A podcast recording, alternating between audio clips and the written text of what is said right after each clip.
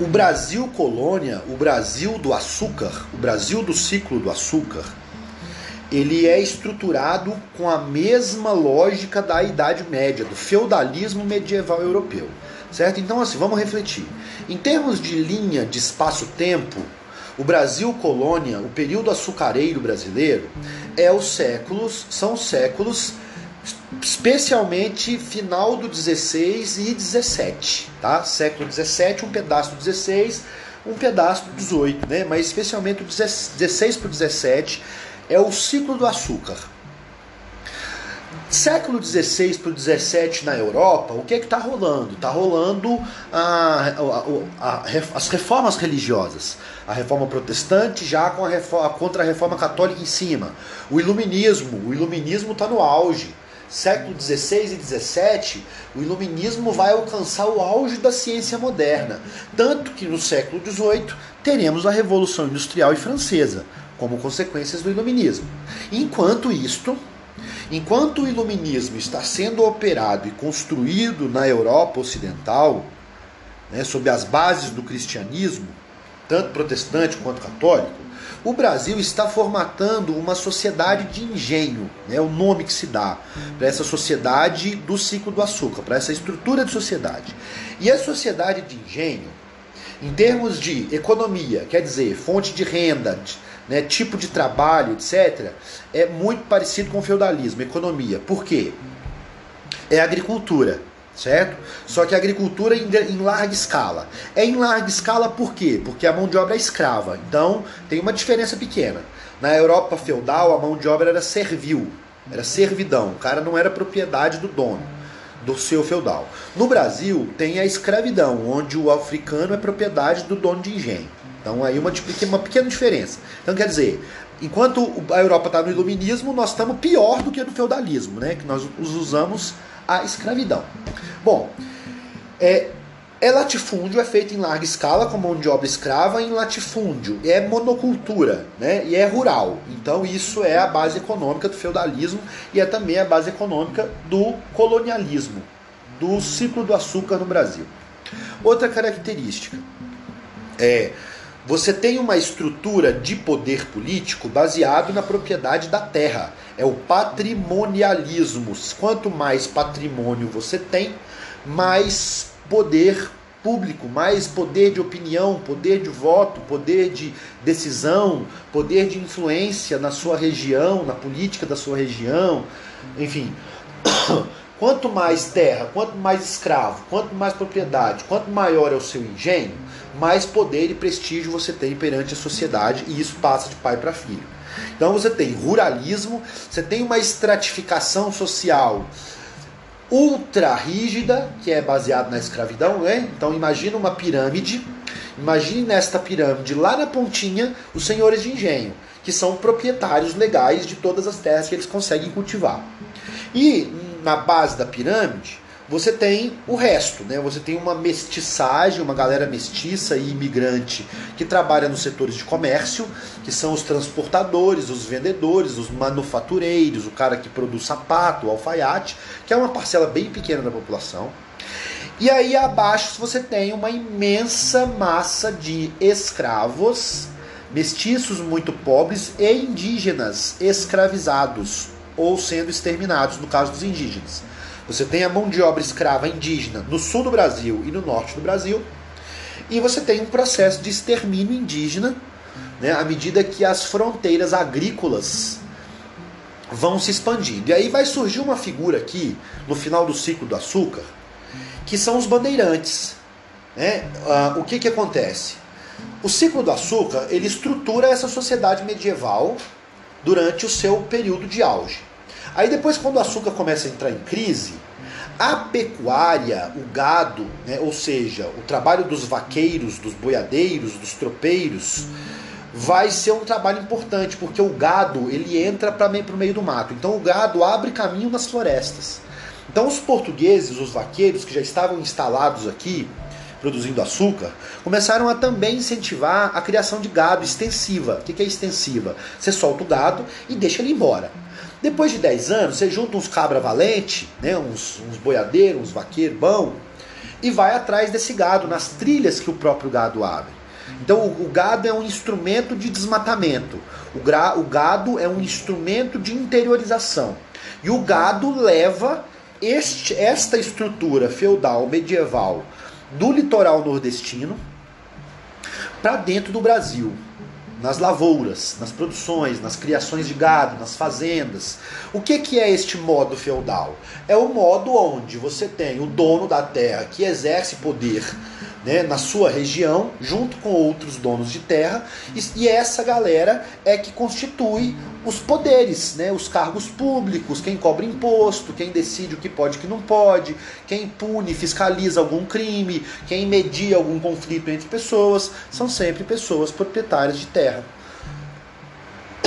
É, desculpa. Então, assim, o Brasil, ele é a organização do Brasil é muito tardia, muito atrasada certo? Nós nos livramos da escravidão muito tarde e, enquanto a Europa já estava constituindo as suas nações, as suas democracias, as suas ideias de república, de democracia, de constituição, de parlamento, de três poderes, né? Que é tudo isso que faz um país progredir humanamente e economicamente e cientificamente. Então, enquanto a Europa estava lá no auge de uma configuração de uma formatação do que ela, do que ela é hoje, o Brasil estava organizando um processo de exploração parasitária em cima de populações indígenas africanas, em cima de um território é, imenso e muito pouco explorado, né, que até hoje está sendo devastado. Né? Haja visto que hoje é 6 de outubro de 2020 e o nosso país está pegando fogo para dar lugar a plantações de soja, milho e, e, e criação de gado, criação extensiva de gado, né? É, o Brasil, biomas e biomas inteiros estão sendo destruídos em função de um processo de interiorização feito por setores de agro, agroindústria, né? Então, quer dizer, os senhores de engenho, os, os latifundiários escravistas viraram, né? Se eles passaram por uma metamorfose histórica onde eles se transformaram nos agroindustriais, né? O agro é pop, o agro é tech, o agro é tudo, o agro queima tudo, né? E intoxica nossas crianças com a sua quantidade super excessiva, ultra excessiva, absurda de agrotóxico que é permitido pela lei brasileira. Aí a gente vai pelo mesmo raciocínio. Poxa, se os caras que fazem leis, por que, que eles fazem leis que permitem o uso abusivo de agrotóxicos? Porque os caras que fazem as leis são os mesmos que vendem a comida para nós, são os mesmos que produzem os agrotóxicos, ou que lucram com a produção de agrotóxicos e comidas feitas de agrotóxicos. Então, assim, não mudou muita coisa, viu? Mudou só o nome. Mas a estrutura de poder, o modo como as coisas operam no Brasil, ainda é muito semelhante a um modo medieval. Mesmo hoje, século XXI, galera. Como assim? Como assim, professor? Mesmo hoje? Não tem democracia? A gente não vota? Então, é, e aí existem mecanismos de conquistar voto que é feito com patrimonialismo, quer dizer, quem tem mais grana consegue mais propaganda, consegue mais voto. É, outro mecanismo eleitoral são as alianças entre famílias. Cinco famílias no Brasil são donas de quase todas as redes de telecomunicação. Cinco, um, dois, três, quatro, cinco Cinco famílias são donas de quase tudo que se produz em audiovisual no Brasil, fora do YouTube, né, em televisão. E isso tem um poder danado em angariar votos. Então, as ferramentas mudam. Então a ferramenta não é mais o chicote, é o salário baixo, né? A ferramenta de opinião pública não é mais só a igreja, é a TV, é a mídia, né? Então as, os modos de operar o poder mudaram, mudaram apenas as ferramentas. Mas o modo como se opera não mudou muito, que é baseado em patrimônio, baseado em alianças entre oligarquias, entre poderosos, né, pessoas que já estão no poder de diferentes setores, formam alianças para governar o país. Né? Isso desde sempre. Tá? Na colônia foi assim. A transição do Brasil colônia para Brasil independente foi um grande conchavo, uma grande aliança que não acabou nem com a mão de obra africana escrava, nem com a mão de obra, nem com o extermínio indígena, né? Não acabou, não tinha projeto nenhum. Depois, mais tarde, nós temos a transição para a República, também feita com conchavo, com aliança, com interesses entre elites. E aí acaba a escravidão, mas formata-se a escravidão pela chibata, é, substitui-se pela escravidão da pobreza. Né? Quando se é pobre, você trabalha em qualquer coisa ganhando qualquer tanto. Você é escravo do mesmo jeito. Então, o, a transição da mão de obra escrava para mão de obra livre no Brasil, ela não resolve o problema do domínio de poder por, pelo patrimonialismo. Ou seja, quem tem patrimônio tem poder. Quem tem patrimônio tem todas as vantagens. Quem não tem patrimônio não tem nada além da sua mão de obra, que ele precisa trocar troco de comida para não morrer de fome. Né? Então, estruturalmente, o nosso país é isso. É que hoje em dia, a desigualdade, apesar de imensamente gritante, nós temos uma classe média que não enxerga a pobreza. Ela não é milionária, e ela não é pobre, ela consome tudo que ela quer consumir. Mas ela não é detentora de capitais. E ela é a, essa classe média que tem poder de consumo, ou seja, nós, nós somos o público mais suscetível ao poder e à influência das mídias, das redes, das propagandas, do consumo, né? Então nós somos colocados num frenesi, num aspiral, num furacão de alto consumo, onde a gente não enxerga a estrutura da sociedade. Só que para sustentar o nosso alto consumo, nossa classe média, mas dentro da estrutura piramidal capitalista, você tem uma massa de gente miserável que trabalha muito barato, entendeu? Tipo assim, imagina que você vai fazer uma festa de família, de Natal, de Réveillon, e aí a sua família tem 80 pessoas, só que a galera não vai querer ficar cozinhando, lavando, limpando, né? Aí faz o quê? Contrata gente. Mas peraí, quem é que, que trabalharia, serviria a família de alguém num dia, numa noite de Natal, ao invés de estar com a sua própria família? Quem não tem outra opção, quem precisa daquele dinheiro para comer, né?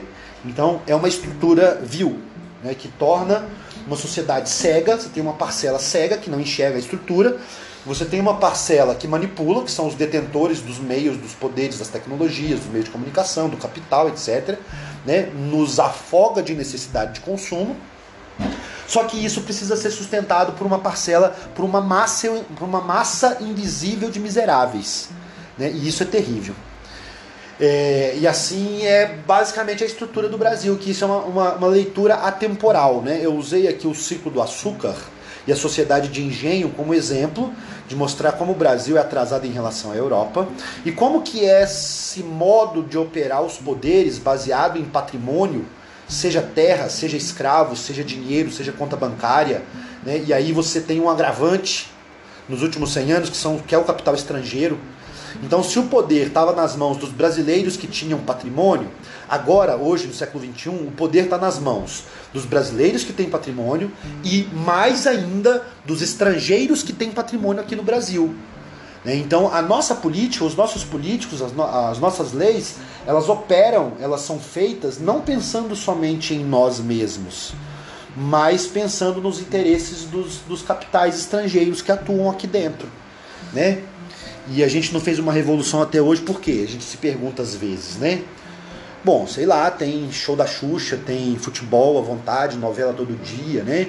Tem jornal, jornal nacional que noticia o que quer, dá a notícia pronta, interpreta os fatos e dá a interpretação pronta. Tem pânico, né, para fazer as pessoas ficarem ridicularizando o corpo da outra, né? Essas coisas talvez atrapalhem uma revolução, porque se for pegar a quantidade de impostos que todo mundo paga, tá, da classe média para baixo, e a quantidade de abuso e de exploração que as classes baixas sofrem no seu dia a dia, é, é, acho que é muito. Deve ter muita raiva acumulada aí, né? Só que difusa, né? Tomara que essa raiva não se organize e faça uma revolução, como foi na França, na Rússia, na China, que resulta em, em genocídios, né? Não é verdade? Tomara que não, né? É. Essa, essa estrutura, o modo como funciona, ele deveria acabar se os três poderes funcionassem conforme a sua ideia, conforme eles foram, com a finalidade com que eles foram criados. Porque assim, quem fiscaliza, quem tem voz para mandar prender e investigar é o Poder Judiciário. E quando os políticos, os poderes legislativo, poder executivo, fazem alianças com empresários, as únicas pessoas que têm a caneta que, e pode dar uma ordem para investigar, para trazer as provas, para condenar, botar na cadeia, seja quem for, né? E mandar invadir o computador, seja de quem for, o celular, seja de quem for, quem tem esse poder são os juízes, são o poder judiciário. E aí, na teoria dos três poderes, é, o poder judiciário é um tipo de poder que deveria viver isolado dos outros poderes, entendeu? Poder Judiciário, ele analisa o que estão fazendo. Ele não mete o bedelho, ele não dá palpite, ele não se manifesta publicamente, porque ele não pode influenciar a opinião das pessoas com a sua opinião pessoal. Ele tem que estudar muito, ele tem que ganhar muito bem para dedicar a sua vida a ser o mais ético possível. E aí ser, ser a pessoa que representa a ética na sociedade, tá? O Poder Judiciário. Dentro da estrutura que a gente tem, Fora uma revolução sangrenta, Luísa, apenas um poder judiciário decente, honesto, teria o poder de realmente fazer a diferença, entendeu? E aí, como que isso pode acontecer? Vamos supor que numa, daqui 10 anos, hipoteticamente, tá? Muito difícil acontecer isso, mas hipoteticamente. Daqui 10 anos, a maioria dos eleitores sejam mais conscientes e votem em políticos mais decentes, né? independente do partido. É, e esses políticos escolhem e elegem os, os caras do judiciário. Não por interesse pessoal, por formação. Pega os caras mais fodas do sistema judiciário brasileiro, é, os caras mais bem formados, as cabeças mais, né, mais preparadas, e coloca no judiciário e faz aí, fala assim, ó, seu salário é ótimo, você ganha muito bem, então faz seu trampo, fiscaliza. Aí sim, nós teríamos uma mudança na estrutura de poder sem precisar de uma revolução, entendeu? Mas tem muita gente no mundo, gente, tem muitos especialistas prevendo guerras civis em vários países. É, fica a dica aqui para concluir essa parte. É, assistam o Dilema das Redes, que está no Netflix, que ele traz isso, ele traz essas questões aí. Né, já fazendo uma ponte aí do, da atualidade com a história do Brasil. Beleza, galera? Então é isso.